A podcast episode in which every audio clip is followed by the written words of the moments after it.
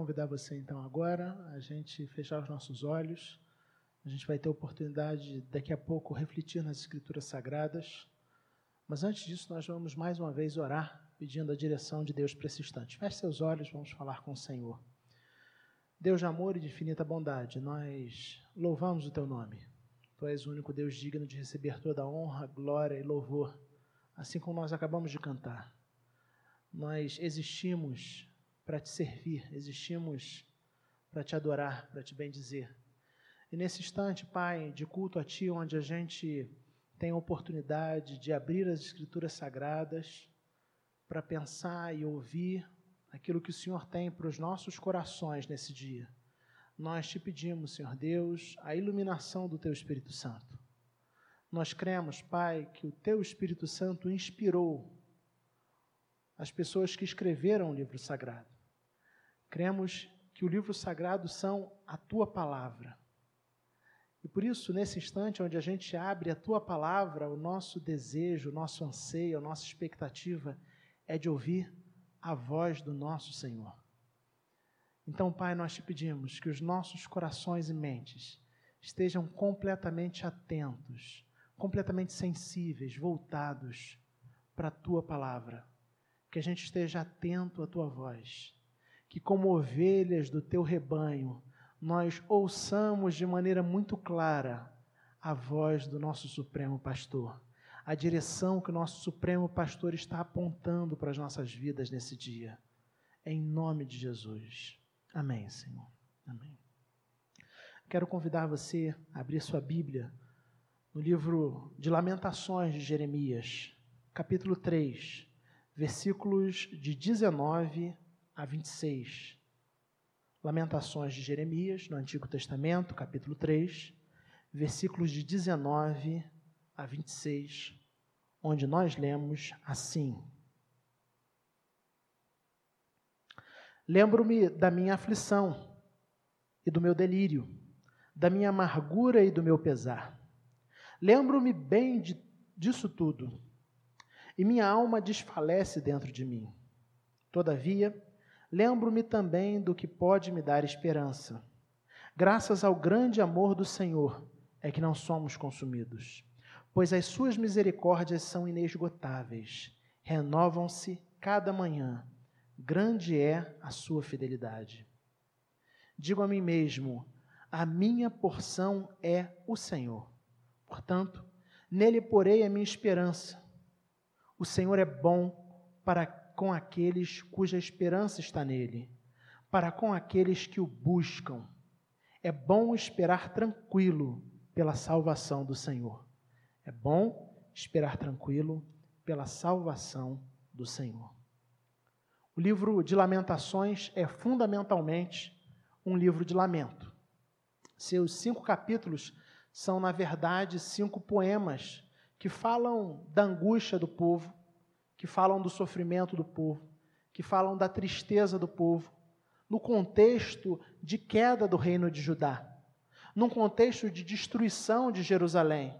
A população havia sido dizimada. Na época em que eles foram conquistados pela Babilônia, mais ou menos pelo século VI a.C. Esse é o contexto em que o livro de Lamentações é escrito pelo profeta Jeremias.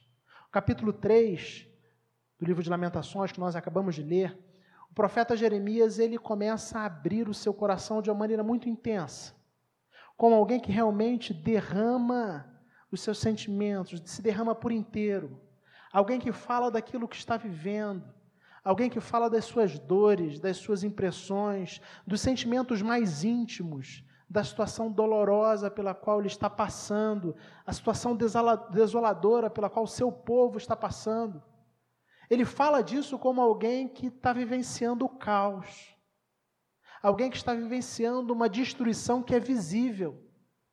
É visível. Isso fica muito claro quando nós lemos o capítulo 3 de Lamentações. E nos versículos que nós lemos, em especial os versículos 19 e 20, nós vemos o profeta Jeremias dizendo o seguinte: Lembro-me da minha aflição e do meu delírio, da minha amargura e do meu pesar. lembro-me bem disso tudo, e a minha alma desfalece dentro de mim. Jeremias então está falando das suas memórias. Jeremias está falando daquilo que ocupava a sua mente. Jeremias está falando da sua aflição. Ele fala que o que ocupava a sua mente era a aflição, o delírio, a amargura e o pesar. Podemos dizer então que não é à toa que o profeta afirmava que a sua alma desfalecia dentro de si. Porque diante de tudo que ele estava vivendo, é como se dia e noite a miséria, a dor, o sofrimento estivessem diante dos seus olhos. Seu coração estava constantemente amargurado, alimentado pela amargura, alimentado pelo cenário caótico que ele tinha diante de si, alimentado pela realidade do caos, alimentado pela realidade da desesperança, da tristeza, da dor. Tudo isso estava consumindo sua vida, tudo isso consumia seu interior. E por isso ele diz: Lembro-me bem disso tudo, e a minha alma desfalece dentro de mim, como quem diz: Eu me sinto como alguém que está morrendo aos poucos. Quando eu vejo a situação, as circunstâncias que tem diante de mim, as memórias que vêm à minha mente, Aquilo que eu tenho diante de mim é muito duro, é muito doloroso, e por isso a minha alma desfalece dentro de mim. As suas lembranças, então, faziam com que ele se sentisse ainda mais triste, ainda mais desesperançoso. Como quem olha para as circunstâncias da vida e não vê perspectiva, não vê esperança. E aí nós podemos dizer que nós também vivemos em circunstâncias semelhantes. A verdade é que nós também vivemos dias difíceis. Uma pandemia de níveis globais que praticamente parou o mundo nas últimas semanas. Isso tem afetado drasticamente a vida de cada um de nós. Diariamente, se você, assim como eu, uh, assiste jornais ou lê notícias, diariamente, as notícias veiculadas pelos principais meios de comunicação apontam para a realidade do caos que está presente que, segundo nos informam, tende a piorar e que ainda terá desdobramentos absolutamente tenebrosos pelos próximos tempos. A gente vive essa realidade dos dias difíceis. E aí, a gente poderia se perguntar, a gente já conversou um pouquinho sobre o que Jeremias tinha diante dos olhos dele, a gente poderia se perguntar o que, que nós temos diante dos nossos olhos. Diante dos nossos olhos, nós temos ruas vazias, nós temos comércios fechados, trabalhadores impedidos de buscar o sustento de suas famílias, moradores de comunidades carentes, confinados em casas com pouca ou nenhuma estrutura disponível, pessoas em situação de rua completamente expostas e vulneráveis, gente preocupada, doente, contaminada, enlutada, com medo, deprimida. Talvez a gente ainda não tenha parado para pensar como tudo isso nos afeta. Talvez até esse instante, vivendo essa realidade do turbilhão das notícias, dos acontecimentos, você ainda não tenha parado para pensar como isso afeta a sua mente, como isso afeta o seu coração. Quais são os sentimentos, quais são as impressões que vêm ao seu interior. Como pastor, grande parte da minha dinâmica semanal é conversar com as pessoas. E nesse tempo especial de pandemia, eu tenho feito bastante isso. Grande parte da minha dinâmica é ouvir as pessoas, orar com elas, orar por elas, encorajá-las, e o fato que eu tenho sentido e percebido é que esse sentimento de desesperança e de pavor parece avançar numa proporção ainda maior do que a pandemia de Covid-19. Se a pandemia de Covid-19 já tem mais de 8 mil casos confirmados no nosso país, a pandemia da desesperança, a pandemia do pavor já alcançou milhares. Milhares. Pessoas que não conseguem dormir. Gente que não consegue dormir. Tal ansiedade, aflição, o medo de ser contaminado. Está em casa, confinado. Mas a simples realidade ou a impressão de que essa doença vai chegar, causa inquietação, causa angústia. Gente que, pelos mais diversos motivos, está preocupado com a vida, com os negócios, com a realidade, o que fazer para pagar as contas. Gente que está confinada, às vezes, num lugar sem nenhuma estrutura, sob condições absolutamente precárias. Então, se a pandemia de Covid-19 já alcançou mais de 8 mil pessoas, tem mais, mais de 8 mil casos confirmados no nosso país, a pandemia da desesperança e a pandemia do pavor e do caos já alcançou milhões de pessoas ao redor do mundo. Muitos milhões de pessoas. E me parece que, de alguma maneira, a maioria de nós tem hoje um sentimento muito semelhante ao do profeta. A gente se lembra bem da aflição, do delírio, da amargura e do pesar, utilizando as palavras do profeta. Temos tudo isso diante dos nossos olhos. A gente acompanha a evolução da pandemia caso a caso, morte a morte. Morreu mais um, morreram mais dois, mais 100 pessoas foram contaminadas, mais 100 pessoas foram infectadas. Tudo isso quase em tempo real. Recebemos vídeos no WhatsApp, no Facebook, no Instagram, no YouTube. Todos nós recebemos. Lemos jornais, lemos reportagens, ouvimos jornais, olhamos gráficos, ouvimos entrevistas, especialistas dos mais diversos, comentaristas, biólogos, químicos, médicos, políticos. Nós temos tudo isso diante de nós, lembramos bem de tudo isso. Esse cenário tem estado diante dos nossos olhos, dia e noite. E aí nós podemos, de certa forma, comparar o nosso sentimento ao sentimento do profeta, quando ele diz que a nossa alma desfalece dentro de nós. Porque acompanhar toda essa realidade, ter todas essas circunstâncias dentro, diante dos olhos, causa exatamente esse sentimento. O sentimento de completo, de, completa desesperança, completa angústia, completo desespero. E a gente vai sentindo como quem está morrendo aos poucos. Contudo, voltando ao texto bíblico, no versículo 21, o profeta parece tomar uma atitude que muda a sua perspectiva. Perceba o que o versículo 21 nos diz. Todavia, lembro-me também do que pode me dar esperança. Todavia, lembro-me também do que pode me dar esperança. O profeta Jeremias, então, interrompe o ciclo da angústia, da aflição interior, para trazer à memória aquilo que poderia gerar no seu coração a esperança. Ele vem ao longo do capítulo falando da sua angústia, falando da sua dor, falando daquilo que ele tem diante dele, mas no versículo 21 ele interrompe, ele corta esse ciclo. E ele toma a escolha, e a gente poderia dizer que, de certa forma, é uma escolha que ele faz. Todavia, lembro-me também daquilo que pode me dar esperança. João Ferreira de Almeida, na revista atualizada, traduziu esse mesmo versículo como: Quero trazer à memória dando a ideia e trazendo para a gente o sentido de que é um movimento intencional. Jeremias, diante de tudo que tem nos seus olhos, tem diante dos seus olhos, diante da angústia interior, diante da inquietação, ele escolhe trazer a memória, ele escolhe se lembrar daquilo que pode dar esperança para ele. E é a partir do 20, versículo 22, a gente tem o profeta falando sobre o motivo da sua esperança. Versículos 22 e 23. Graças ao grande amor do Senhor é que não somos consumidos, pois as suas misericórdias são inesgotáveis, renovam-se cada manhã, grande é a sua fidelidade.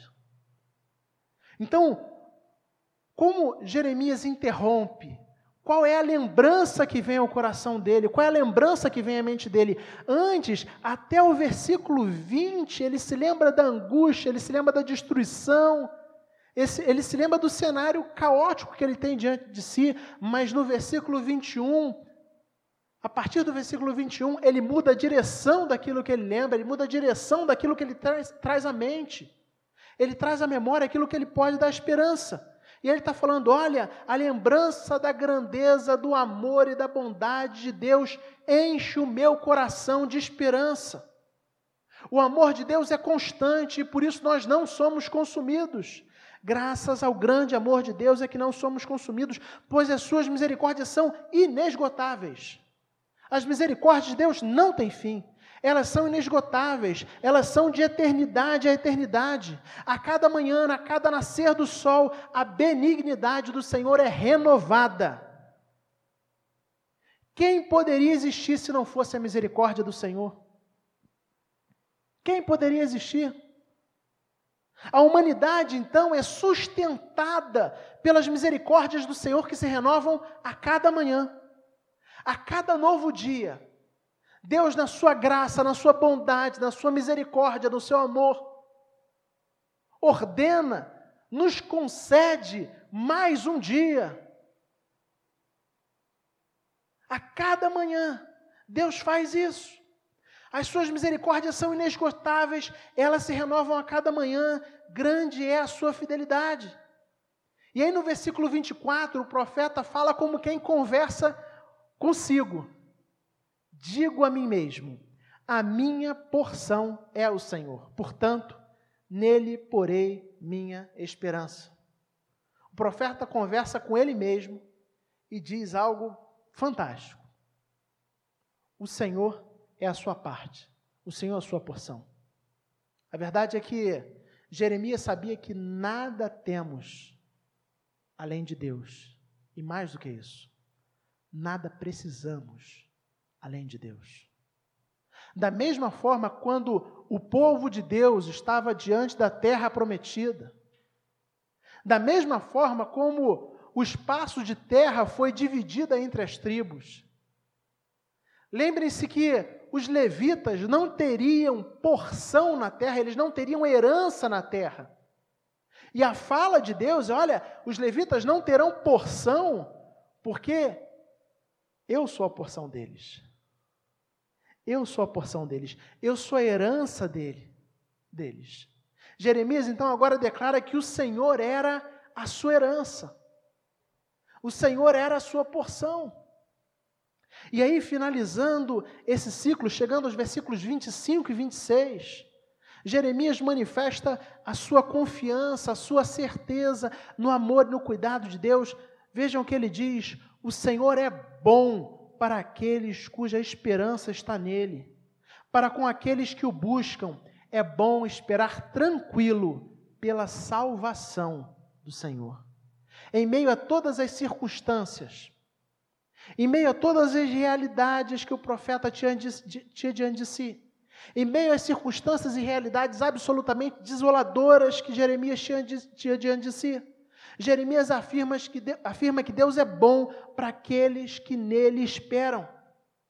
Entenda uma coisa: a bondade faz parte do caráter de Deus, a bondade faz parte de quem Deus é. Por isso, Jeremias vira e fala assim: Olha, Deus é bom para aqueles que esperam nele, porque ele conhece a Deus. A bondade faz parte do caráter do Senhor, faz parte de quem ele é, e é por isso que o povo, o seu povo deve buscá-lo e esperar tranquilo, pacientemente pela sua salvação. Frente a tudo isso que nós conversamos e vimos até agora, eu e você então somos encorajados a compartilhar a experiência do profeta. Jeremias não nega a realidade que existe diante dos seus olhos. Jeremias não nega que a realidade que ele tem diante dos seus olhos é uma realidade dolorosa. Ele não nega que está tudo destruído. Ele não nega isso. Contudo, a gente aprende com Jeremias a olhar para o Senhor, sabendo que servimos a um Deus cheio de bondade e misericórdia.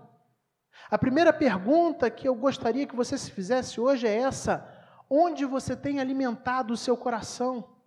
Você tem alimentado o seu coração de pavor, de medo, de angústia, ou você tem alimentado o seu coração de esperança? Você tem alimentado o seu coração nas notícias, nos gráficos, nas, nas últimas falas dos médicos, ou você tem alimentado o seu coração na certeza do caráter de Deus? Porque essa é a pergunta que a gente precisa se fazer aonde eu tenho alimentado meu coração. Porque o que a gente viu no livro de Lamentações, capítulo 3, é que enquanto Jeremias alimentava e estava olhando para as circunstâncias que tinha diante de si, ele definhava. Sua alma morria pouco a pouco. Mas a partir do momento que ele fez a escolha de trazer à memória aquilo que lhe dava esperança, a olhar para Deus, a olhar para a bondade de Deus, a olhar para o caráter de Deus, a perceber o cuidado de Deus, a perceber a misericórdia de Deus em meio às circunstâncias, o seu coração se enche de esperança, o seu coração se enche de expectativa. A verdade é que muito da nossa falta de esperança tem a ver para onde nós temos dirigido o nosso olhar. Para onde nós temos dirigido o nosso olhar. As misericórdias do Senhor são a causa de não sermos consumidos. É graças ao grande amor do Senhor é que nós não somos consumidos. Eu acho que você possivelmente já conhecia esse versículo, porque esse versículo, as misericórdias do Senhor são a causa de não sermos consumidos, é talvez o versículo mais conhecido do livro de Lamentações.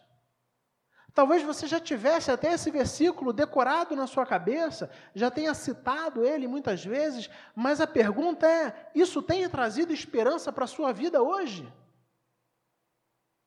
Você tem vivido como alguém que sabe que as misericórdias do Senhor são a causa de você estar vivo? Ou você tem vivido sob a ótica do caos, sob a ótica da desesperança? Porque entenda bem uma coisa que eu vou te falar agora. Presta bastante atenção nisso. Eu e você não estamos vivos porque o Covid-19 ainda não nos alcançou. Eu e você acordamos essa manhã, não porque a gente não está doente. Eu e você acordamos essa manhã porque as misericórdias do Senhor se renovaram essa manhã. A nossa vida não depende da realidade da pandemia. A nossa vida está nas mãos de Deus. A nossa vida está nas mãos de Deus. Entenda isso. Entenda isso de uma vez. Você e eu não estamos vivos porque o Covid não nos alcançou. Não é isso que está em jogo aqui. Nós estamos vivos porque as misericórdias do Senhor se renovaram essa manhã. É por isso que nós estamos vivos.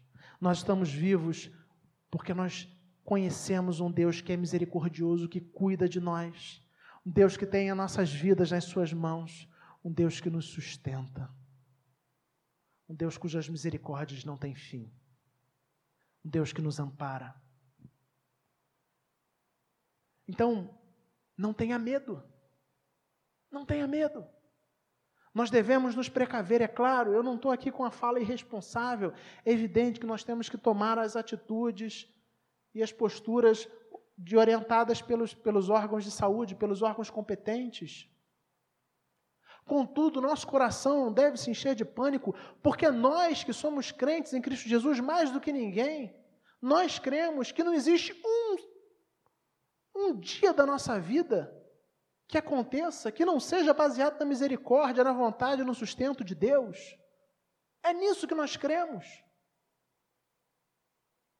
Eu tenho 36 anos e, se Deus quiser, completarei 37 em julho. Mas se Deus não quiser, não completarei 37.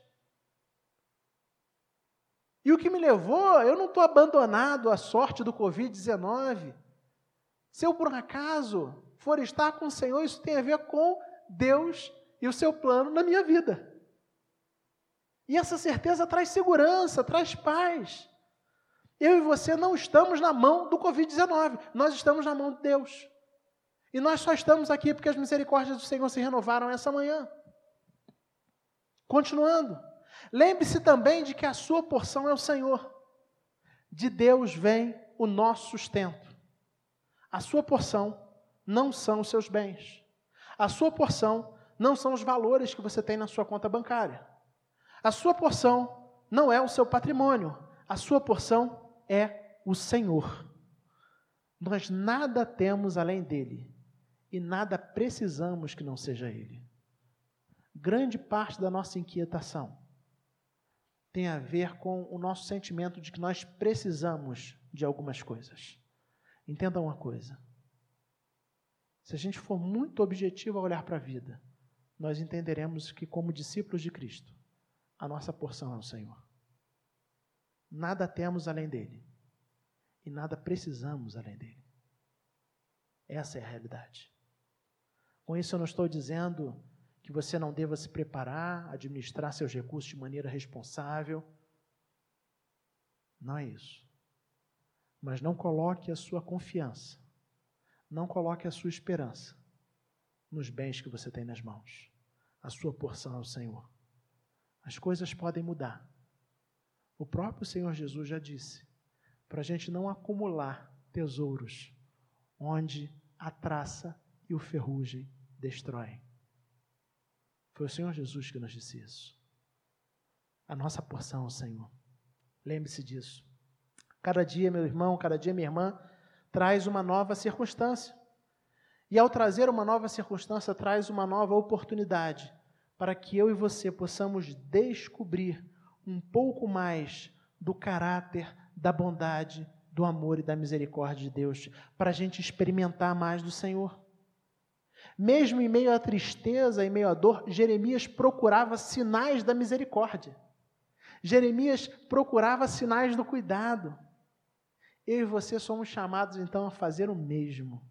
Portanto, busque ainda mais intensamente o Senhor e espere paciente na sua salvação, porque é isso que o texto fala. O Senhor é bom para aqueles que neles esperam.